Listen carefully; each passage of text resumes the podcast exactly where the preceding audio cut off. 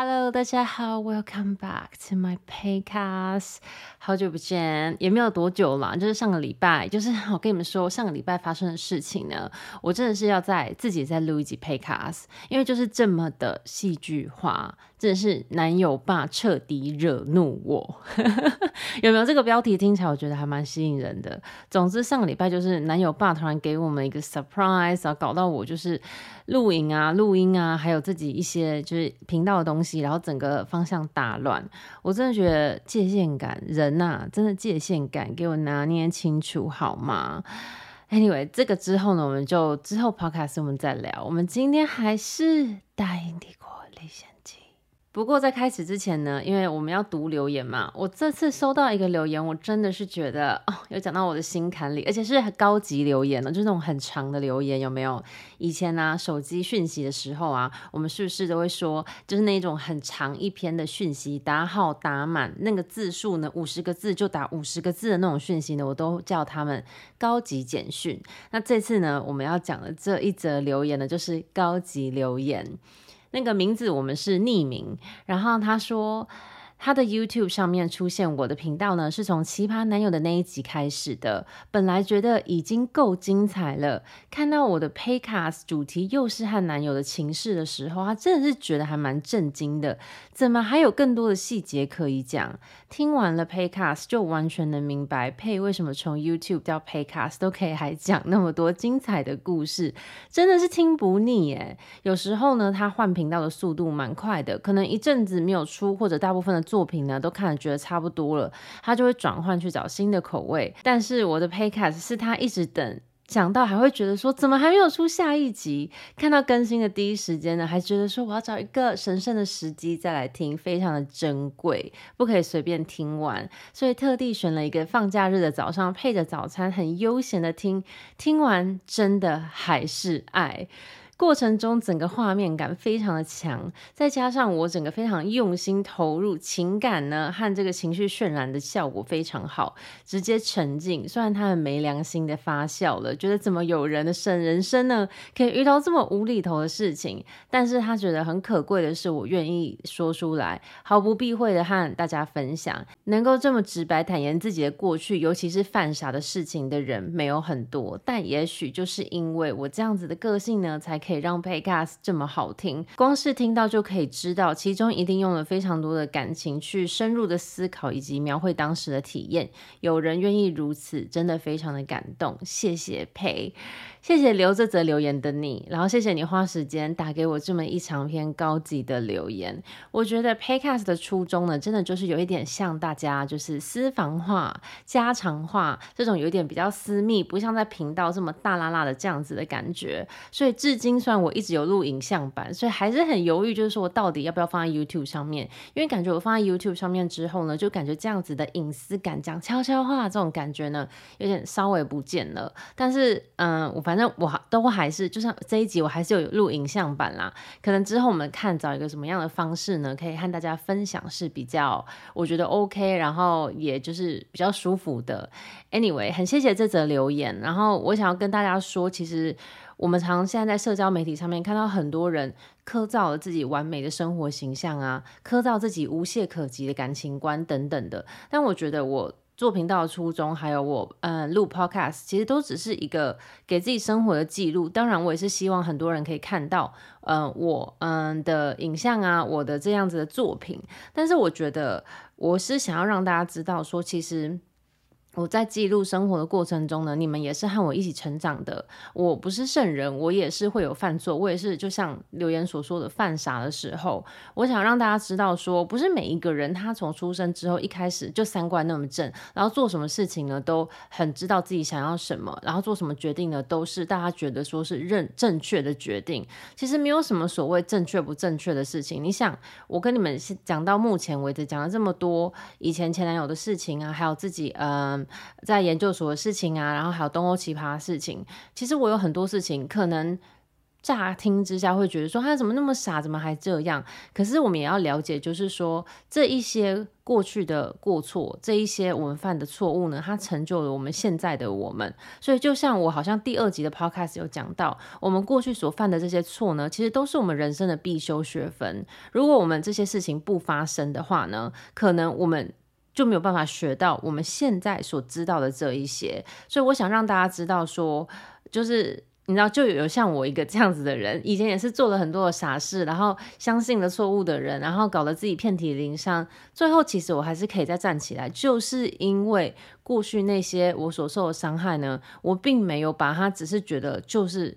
你知道 运气很差哎，遇到烂人这样子，就是我还是有去自省的能力，然后把那些内化成自己的养分之后呢，自己变成一个更好的人。所以我觉得这点是很重要的，就是你可以犯过错，你可以犯傻过，但是我们绝对不能让这些痛白白的去痛，一定要从中学习到。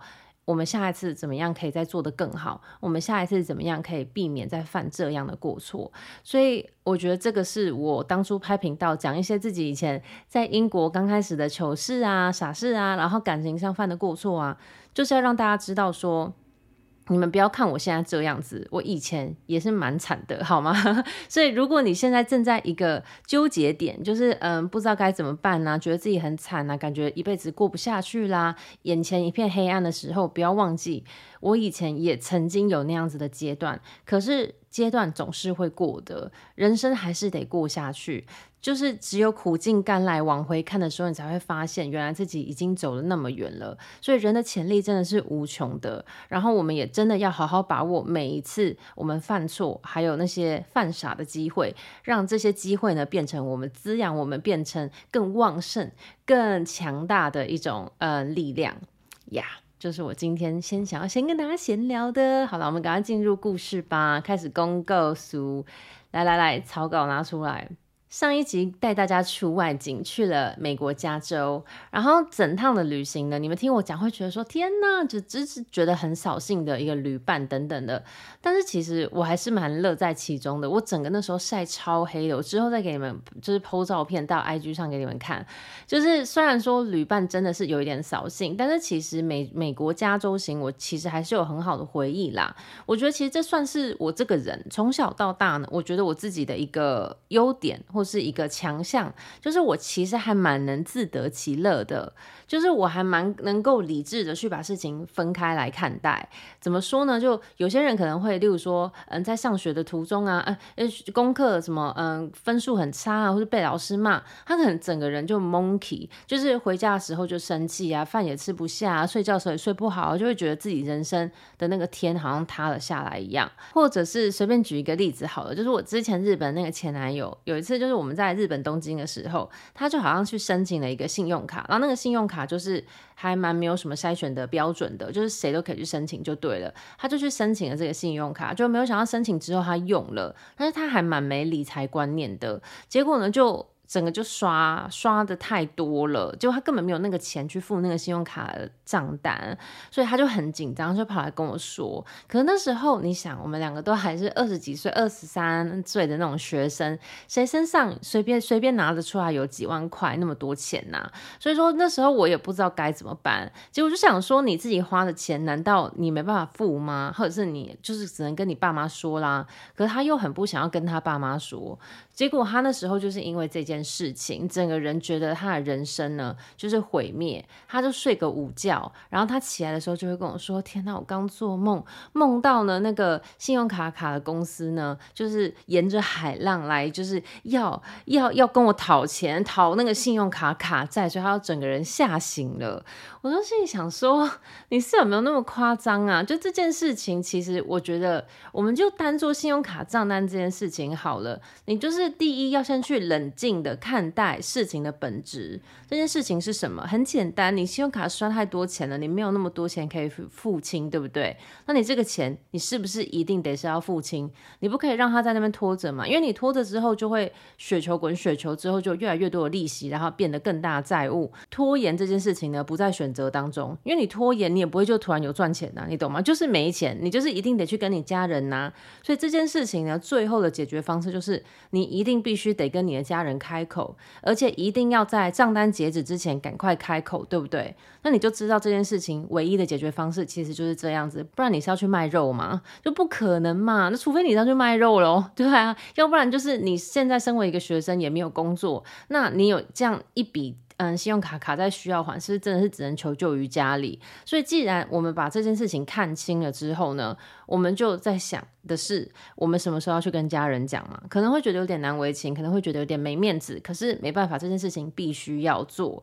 所以，其实我常常遇到一些问题的时候，我都会这样子看待问题。例如说，我在呃美国觉得哦，就是这个旅伴很麻烦，可能当下有这个情绪，我之后比较不会去延续到其他的事情，我就会觉得。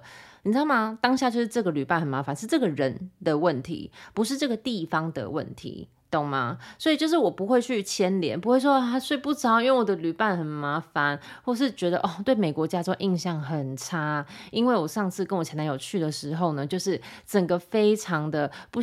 不讨喜的这个旅程，所以我对美国加州印象很差。我不会这样子把它混为一谈，因为就再拿另外一个例子来说好了。我们前两年就是在意大利跨年，然后我们要去法国跟意大利的边境，有一个地方叫 Chamonix，嗯，就是一个滑雪胜地。然后那边呢，我们要去住一个很漂亮的那种就是小木屋啊什么的。反正呢，我们那时候就邀请了男友的爸爸要不要一起来，幸好他没来，吓死人。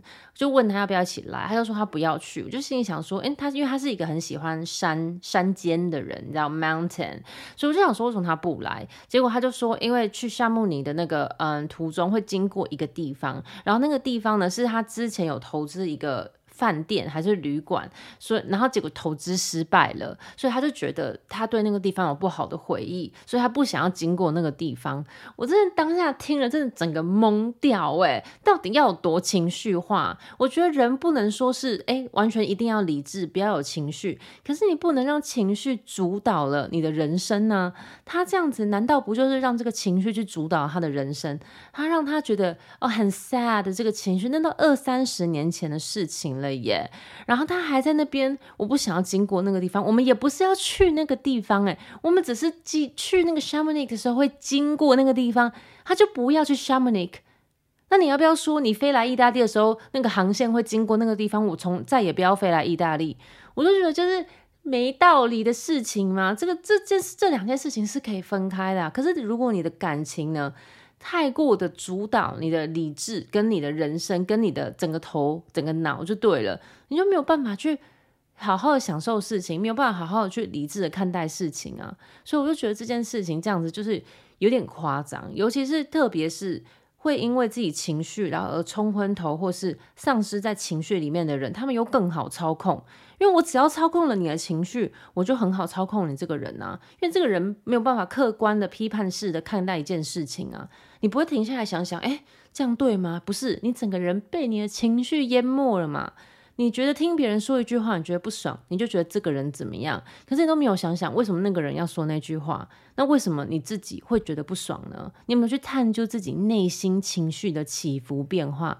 还是你就是一味的让情绪成为了你的盲点，然后整个淹没了你的理智，淹没了你整个人的处事态度，然后就被情绪主导。诶，所以我觉得很多时候我自己也是蛮情绪充沛的人，就是我是一个很恋旧，然后我是一个对以前的事情就是很有怎么讲怀旧的这样子的一个人。可是我绝对不会让这样子的情绪去。阻挡了我自己判断事情的准则，所以就不知道为什么讲了这么多，反正就是跟大家讲一下，就是说。呃，我就算在美国加州，其实那一整段旅程不是非常的 pleasant，但是呢，我其实还是对于呃，例如说环球影城啊，觉得很好玩啊，旧金山啊，觉得看到一些事情什么的，我不会把它跟我东欧前男友的这个旅伴连接在一起。那我之后呢，也会跟大家讲，就是后来我跟东欧奇葩前男友不是有去巴厘岛嘛，也是发生 drama 事，就是那个在我频道有影片，然后我也没有因此觉得巴厘岛是一个。啊！我不想要再去了，有不好的回忆。反而我很想要再去巴厘岛，因为我想要再去一次巴厘岛，好好享受。因为就算上次跟东欧奇葩呢有那么不好的回忆，可是我还是觉得巴厘岛超爆好玩，就是超爆美，然后就是又可以晒，然后就是整个就是我很喜欢，东西又好吃，然后整个又便宜，所以就很想再去一次。我不会觉得巴厘岛跟这个装假牙的事件呢就连结，懂吗？所以就是我觉得这件事情，如果呢现在在听的大家，你们觉得你们是比较容易被情绪主导、被情绪牵着走的人，我觉得你们可以试试看，像我刚刚说的，当你先遇到一件事情的时候，你先冷静的，就是先把事情的本质看清楚，该怎么做就怎么做。信用卡账单缴不出来，该跟爸妈求助就跟爸妈求助，不要在那边觉得不好意思就拖拖拖拖到最后呢，账单加了循环利息变得更高更高，要来扣你的薪水支条的时候呢，你才觉得代志大条啊，没办法了，这样子就 too late，a little bit too late，懂吗？所以就是我其实是想要就是跟大家讲这件事啊，该做什么做什么，就是不要让情绪 get in the way。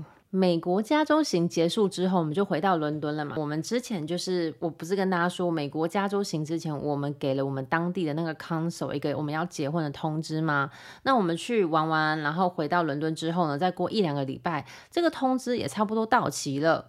那我们就有收到 council 给我们寄来的信，说，哎，我们可以预约去举行仪式了。不过要举行仪式之前呢，要先面试，有没有觉得很奇怪？哈？被结婚还要面试是什么意思？跟你们讲，这个就算是一个特有的，在英国吗？还是在欧美国家？其他国家我不知道啦。就是在英国有个特有的一个，就是你要结婚之前要先面试，而且呢，你跟你的另外一半呢，你们要分开面试。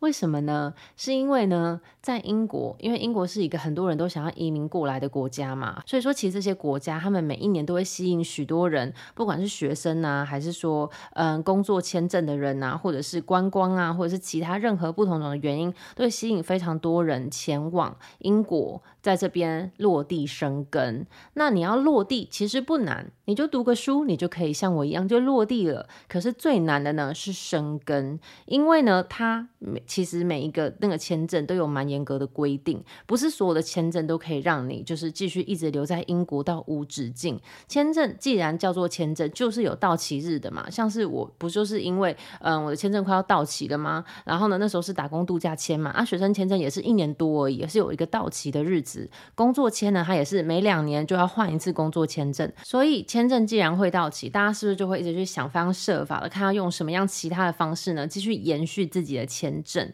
那其中呢，结婚就是一个个取得签证的方式。就有些人无所不用其极的呢，假结婚。有没有？其实还蛮惊讶的，结婚也可以假。有一些人是本来就是男女朋友，或者本来就有想要结婚，那可能因为这个签证的关系，就加速了这个结婚的进程。这个是这个不算假结婚，这个就是呃另外一件事情。但是有一些人呢，把这件事情呢变成是一个 business。有些人可能他有英国护照，或者是呢他有英国的永久居留权，又或者是那时候还没有脱欧的时候呢，只要你是欧洲人，你无条件呢拿欧洲的身份证就可以进入英国，就可以开始工作、开始居住、开始念书、开始做任何呢英国公民可以做的事情。所以这些身份的人呢，有一些人他们就开始觉得，哎。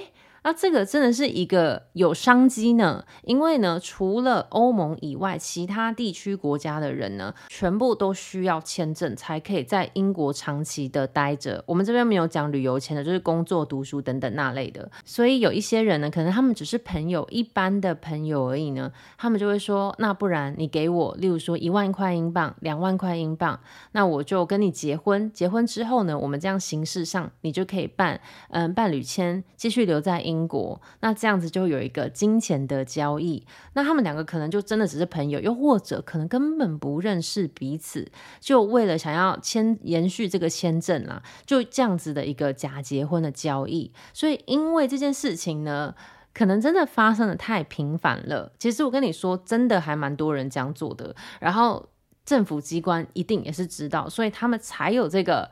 你要举行仪式之前呢，要先分开面试。那分开面试呢，他们是问些什么？他们其实就是问，例如说，诶，你的另外一半全名啊，相信我，真的有人答不出来，还拼不出来，所以就被抓包。他就会问你他的全名啊，然后呢，他在哪里出生的啊？他爸爸叫什么名字啊？然后或者是嗯，他来自哪个国家？他之前有住过哪边？总之就是测试你看你有多了解彼此。那那时候呢，其实我们是有去这一个算是面试的。那我们去那个面试的时候呢，其实我没有被问到非常细节的问题，我就是去了，然后他就问。我说他叫什么名字，然后嗯、他是哪里人？他来伦敦多久了？基本上就是这样子。然后整体感觉没有到说非常的令人害怕，所以嗯、这个是我自己的经验啦。但是可能是他们也会观察，看你们两个的互动啊，或者是看你在回答的时候有没有神情紧张啊，或者是冒汗啊等等那类的。有一些人他们可能觉得特别有可疑、特别有嫌疑的人的话呢，他们可能就会。再更详细的问下去。总之呢，这个你知道，结婚基本上在英国呢，现在可能更是，现在价钱可能又更高了。就是因为以前是欧盟的人都可以嘛，但是因为脱欧之后，欧盟的人现在已经没有办法无条件的到英国嗯工作啊、读书了。所以呢，现在就算是欧盟人要长期留在英国的话呢，也是需要签证的。所以现在。那个市场上可以就是赞助你签证的人，是不是又变得更少了？所以感觉这个价码呢，应该是又水涨船高了啦。后来我们就顺利的通过这个面试。那面试之后呢，他们就会跟你说，那你们接下来就是要定下日期来举行仪式。那其实呢，Council 的那个日期都被定的还满满的，我们就必须要定到比较之后一点点。那不过呢，在嗯举行仪式之前呢，你必须要找两个见证人。那这两个见证人呢，就我找一个，他找一个喽。那时候我们就这样子决定了。那我想要先跟大家稍微说一下，嗯、我们在英国所谓的像是我刚才说的去 council 啊、去登记啊、举行仪式等等的，跟台湾的去户政事务所登记的概念不太一样。在英国，其实你有三种选择，一种呢就是在那种户政事务所，只是一个一间小小的房间，然后里面可能只是能容纳四五个人，他们叫 Register Office。然后另外一个呢，就是也是 Council，他们可以提供的是一个小小的礼堂，那可能可以容纳十个人左右。那第三个呢，就是在 Council 附近呢，基本上都会有一间教堂，那他们呢也会有这样子教堂比较大礼堂的方式，里面可能可以容纳二十到三十个人左右。那不过每个 Council 都不。不一样啦，所以说这个就是你们如果有兴趣的话，可以上他们各个不同的 council 去找。那你所举行仪式的 council 啊，其实也不一定要是你自己居住地所在的 council，你也可以去，例如说像很多人就很喜欢去 Chelsea，Chelsea 那边的 council，因为就比较漂亮啊，那个教堂比较大啊，比较美啊，有些人可能就比较 prefer 去那边做嗯这样子的仪式或等等那类的。不过呢，因为 council 它的地域性比较有限制嘛，就是你一定就是在那几个。然后还有一些他们是有什么授权可以在那边结婚的一些场地，可是也不是很多。所以说，其实，在英国的大部分的人，他们都会办两次婚礼。第一个呢，就是比较小小的，在 Council，可能他们就会租个小礼堂啊，或什么的，然后在那边先做一个简单的仪式，就是你的誓词等等那类的。那做完之后呢，他们其实就是法律上真正意义的夫妻了。可是呢，他们之后呢，可能就会会在西班牙，还是哪里啊，不管是英国还是其他。啊欧洲国家就会再举办一个算是比较传统意义上的这种仪式，就是邀请你的亲朋好友啊，然后有吃的东西啊，然后有音乐啊，然后大家一起共襄盛举这样子。所以说这个算是可能跟台湾有点稍微一样，又有点稍微不一样。因为我知道台湾户政事务所其实真的就是登记的一个状态，你不太需要说什么誓词，你就是去然后写，应该是这样吧。如果我有错的话，请大家再纠正我，因为我说真的对这个东西嗯、呃、不太了解，所以就是。稍微跟大家讲解一下这样子。不过呢，就算是你在 Register Office、小礼堂、教堂，其实他们的程序都是一样的，只不过是规模的大小而已。那我其实那时候进展到这个阶段的时候啊，我的内心其实是还蛮复杂的，因为毕竟我去上班的时候也会跟大家说，就是哦，我们决定要嗯去登记要结婚了。那其实。我的同事当然会，就是他们都是很为我开心的啦。但是因为我那时那一年我才二十六岁，其实我还非常的年轻。然后这样子的一个决定，感觉蛮唐突，然后又就是大家会觉得哦有点惊讶这样子。而且其实我自己那时候也常常内心问自己说，我那一年才二十六岁，我真的准备好要面对婚姻了吗？尤其是你们听到现在，你们应该听到就是我已经讲了，就是我们交往进程目前已经交往两年多了嘛。那这些进程当中呢，发生的一些事情啊，然后两个人之间的相处啊，感觉都不太的融洽，也不是说非常的顺利，感觉有一点颠簸，就是好像有一点啊，做的不太舒服这样子。所以我就觉得，嗯，这个决定是对的决定吗？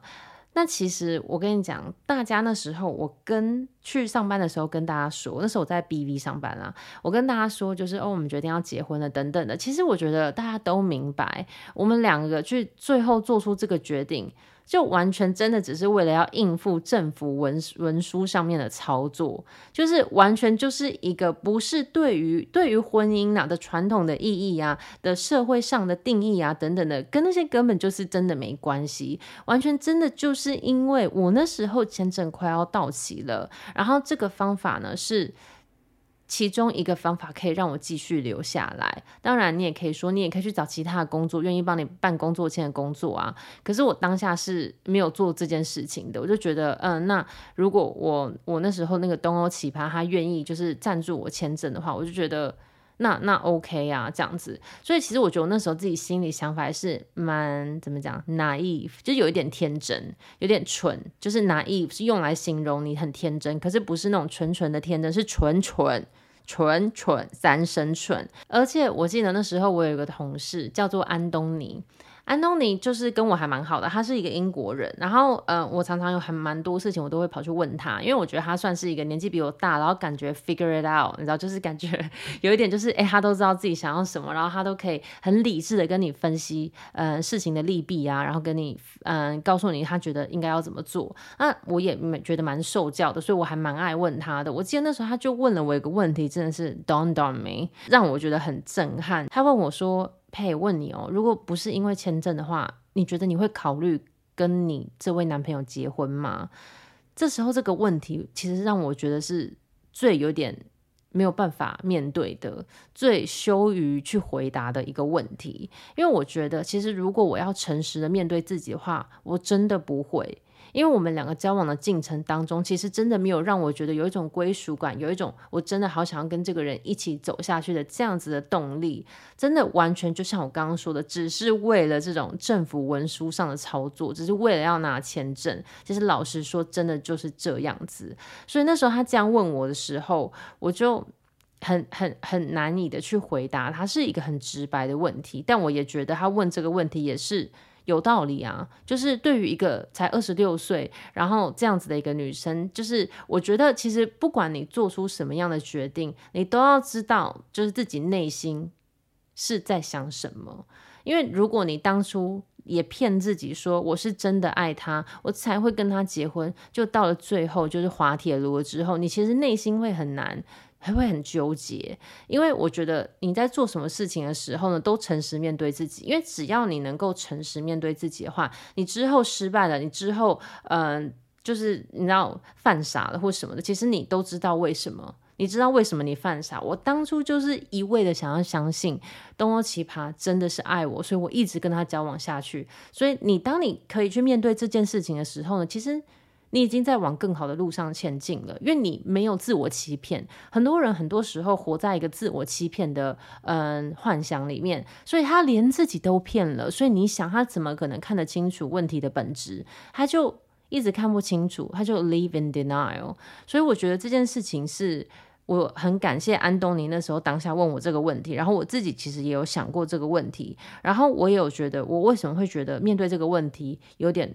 猝不及防，就是呃有点裸体的感觉，就是好像被发现还是什么的话，我才知道，其实真的就是因为我当下想要结婚，想要跟东欧奇葩去嗯结婚的这个意义，根本就完全不是在于什么爱情啊，什么可以托付终身的对象啊，什么样找到自己嗯契合的另外一半，跟这些狗屁倒灶事情关系都没有。真的纯粹就是因为我想要签证，所以其实我也诚实的面对我自己的当下。我那时候我记得我回答安东尼的是说，我觉得如果你这样问的话，我觉得如果我有可以有更多的时间可以考虑的话，我当然不会选择现在就是去做这件事情，但是就是 怎么讲，就是好像嗯、我也没有更多时间可以考虑了，所以我想，如果你这样问的话，我我我就必须得承认，说我真的是为了嗯、呃、这个签证。才去考虑要跟他结婚的这样一件事情。那当下安安东尼他也是，就是我觉得其实很多时候啊，会这样子很直接去问你问题呀、嗯、帮助你看清事情的本质的朋友啊，有时候当下听到会觉得有点痛，就是像我刚刚说的，有点猝不及防，好像变得觉得自己有点 naked。可是我觉得其实这样的朋友才是真朋友，因为他。愿意去冒一点点可能会得罪你的风险，可是他还是不顾一切的会想要对你说真话。然后，当然，我觉得，当然，我也是有让他觉得说我是那个可以让他说真话的人呐，所以说他才会这样讲。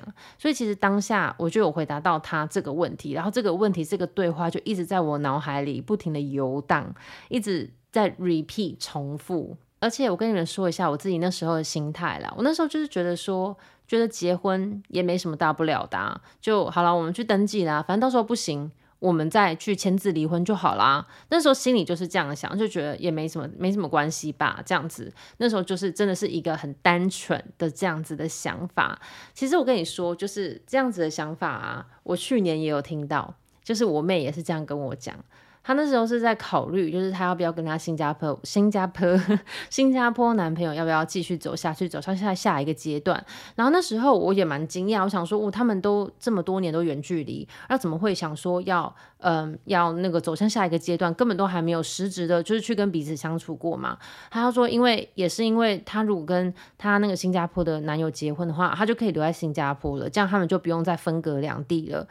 那我那时候就是跟她说，哎、我觉得你要考虑清楚，哎，就是因为你还不知道你就是 把自己搅入一个什么样的情境。很多时候我们觉得哦，应该事情就像会像我们想的这么简单吧？可是有的时候呢，是我必须要说啦，就是在台湾，可能结婚这件事情呢比较简单，嗯、你就去登记啊，你就签字离婚，就是。就就弄好了，这样，嗯，可是因为在欧美的国家，他们是比较婚姻对他们来说是神圣的，他们当初在制定这些，嗯，结婚的这些，嗯，算是法律啊，或者一些，嗯，责任归属等等的，就是有很考虑了这个，嗯，宗教的含义，所以说其实。跟在台湾，可能我们想象的哦，结婚离婚就是简简简单单的，只要去就签个字就可以解决的事情，其实在国外并不是这样的。然后还有很多时候，我觉得我们都忽略了人的情绪，还有人也会改变的。可能你现在觉得你可以靠着他，你现在觉得诶，你可以嗯，确定他会对你好，不会。呃，勉强你或什么的，可是当他有他的付出的时候，当他有他的利益的关系的时候，当他有投入心力的时候，突然你要把这件事情夺走，或者你想要分开的时候，其实对方也是会有情绪反应，对方也是会有觉得心有不甘的时候。所以很多时候，我觉得二十六岁的那时候的我，真的都太蠢太年轻了，想很多事情想得特别的简单，想得特别的觉得，要不然想要怎样的这样子的感觉，也是一种就算是。面对这个世界，一种无知的、无畏无知的一种勇气吧。我那时候真的觉得，哇，自己那时候的勇气真的是大过天呢。总之，我们现在讲到这边，大家一定是觉得，所以到底怎样？到底怎样？我们下一集再揭晓。因为到目前为止，我们都还没有真正踏入那个礼堂去完成婚约的仪式。那我们就下集再见喽。Thank you for joining me in my new podcast. I hope you enjoy this one, and I'll see you in my next one. Bye bye.